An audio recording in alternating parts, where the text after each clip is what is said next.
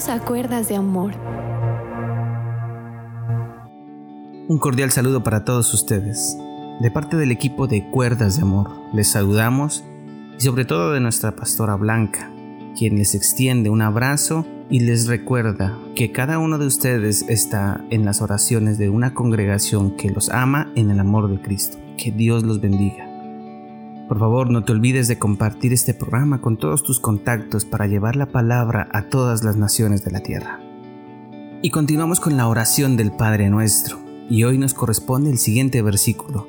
En Mateo capítulo 6, versículo 10 dice, Venga tu reino, hágase tu voluntad como en el cielo, así también en la tierra. Al leer esta parte donde dice, Venga tu reino, esta petición hace referencia a la doctrina dada por nuestro Señor Jesucristo, donde dice, el reino de Dios se ha acercado. El reino de Dios es como el área inmensa en que Dios tiene su gloria de forma exponencial como Salvador necesario y suficiente de la humanidad y en el que se entra ya mediante la sumisión a su voluntad que es nuestra santificación. Existen sectas que se preocupan más por el reino de este mundo que por el reino de Dios. Están al tanto de cuánta cosa sale, que el chip, que el sello, que las profecías se están cumpliendo, etc. Y no se preocupan por hacer que el reino de Dios se establezca en esta tierra. Es más, existen sectas muy peligrosas que hasta impiden en estos tiempos, hoy, junio del 2021, el tener que vacunarse por un supuesto orden mundial y diferentes teorías vanas, y tenemos que ver morir personas por causa de su insensatez.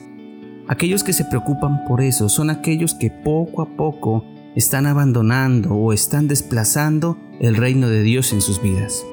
Cuando anunciamos que venga su reino, le estamos diciendo que venga su reino a mi vida, en este caso a tu vida y le enunciamos a Dios, ya me cansé de tener tantos errores, de hacer las cosas a mi manera, de hacer las cosas mal, de vivir con las consecuencias negativas por mis decisiones, por mis actos. Y ahora te pido, Señor, reina tú en mí, te lo pido, Señor. Como dice Romanos capítulo 14, versículo 15, en la traducción del lenguaje actual dice, en el reino de Dios no importa lo que se come ni lo que se bebe más bien lo que importa es hacer el bien y vivir en paz y con alegría. Y todo esto puede hacerse por medio del Espíritu Santo. Nos dice esta porción de la palabra sobre el hacer el bien, pues nosotros somos justificados y lo que hemos recibido de gracia, pues damos también de gracia. Entonces vemos que nosotros no pagamos mal por mal, sino mal por bien, porque entendemos que nuestra justicia viene de parte de Dios y no de los hombres. Luego sigue que es de vivir en paz, pues Dios me da la paz que sobrepasa todo entendimiento, y no hay nada más sabroso en la vida que sentir la paz. Porque cuando la vida está en paz con Dios y con los hombres, duermes tranquilamente, vives relajado, vives bien. Y la última parte dice, y la alegría, porque esto lo da el Espíritu Santo, porque cuando tienes este gozo, te das cuenta que te pueden pasar lo mismo que le pasó a los apóstoles que fueron atribulados, pero aún así se sentían alegres por causa de que eran perseguidos por el nombre de Jesús.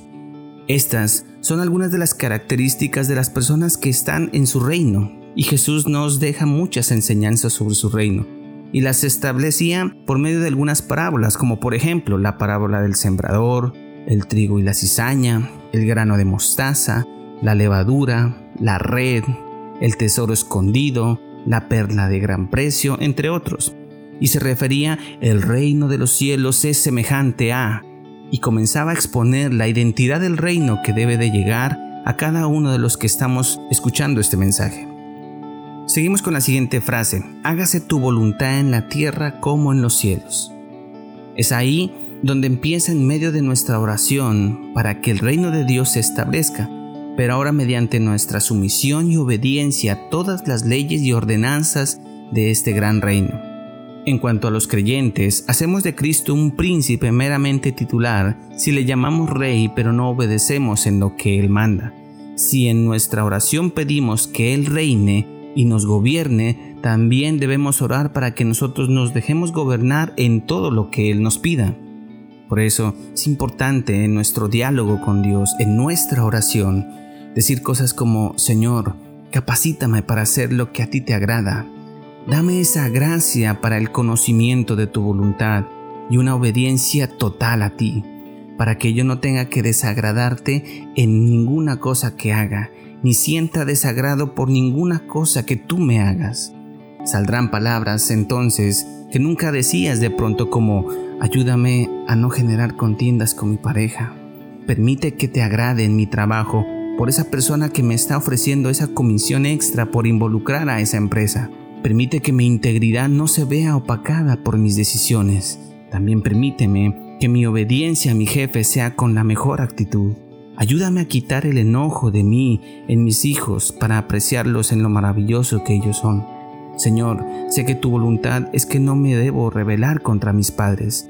Ayúdame a soportar la diferencia que tengo con mis suegros. Y así podemos colocar muchos ejemplos de elementos, de situaciones que vivimos que nos afectan, pero que podemos empezar a hacer la voluntad que Dios coloca y establece en su palabra. Pero la voluntad de Dios siempre va a ser agradable y perfecta. Nosotros al pedir eh, en la tierra como se hace en el cielo, pedimos así que la tierra vaya asemejándose al cielo mediante la observancia de la voluntad de Dios. Pero como siempre, Jesús nos enseña claramente qué es hacer la voluntad de Dios y cómo Dios lo pone en alto por medio de su obediencia. Vamos entonces y trasladémonos al monte de Getsemaní en el libro de Mateo, capítulo 26, versículo 38 y 39. Dice la palabra. Entonces Jesús les dijo, Mi alma está muy triste hasta la muerte. Quedaos aquí y velad conmigo.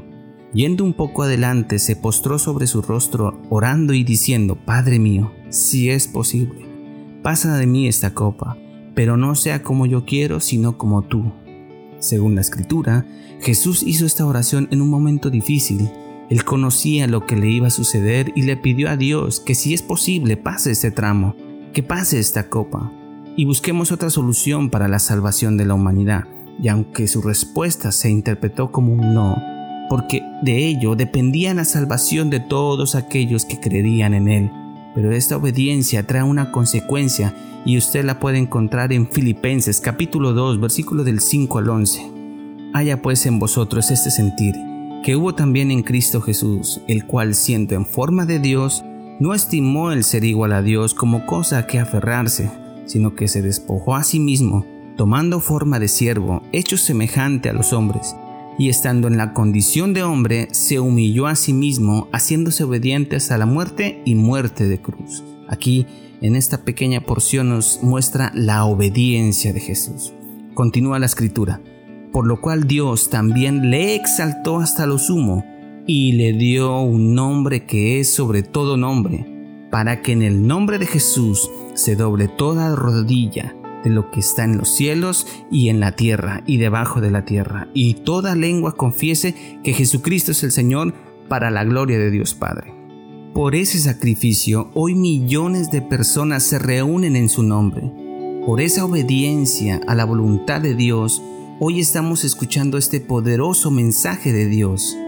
Por ese nombre miles de personas entregaron su vida para servir a Dios. Y así muchos seguirán conociendo de la palabra de Dios y establecerán el reino de Dios en esta tierra. Si tú aprendes la obediencia a su palabra, al manual que Él estableció, y la única forma en que Él se comunica hacia nosotros, que es a través de la palabra de Dios y de la oración, estás estableciendo el reino de Dios en tu vida. Y verás transformar todo aquello que tú mirabas imposible que se transformase por causa de la obediencia a lo que Él estableció en su palabra. Así que cuando ores en tu cuarto o en el lugar donde tú quieras, donde nadie te escucha, donde solo estás tú y Dios, recuerda siempre pedir que se haga la voluntad de Dios y no la tuya. Mañana continuaremos con la siguiente parte de esta importante oración, así que toda la gloria y toda la honra es para nuestro Señor Jesucristo. Que Dios los bendiga y que Dios los acompañe.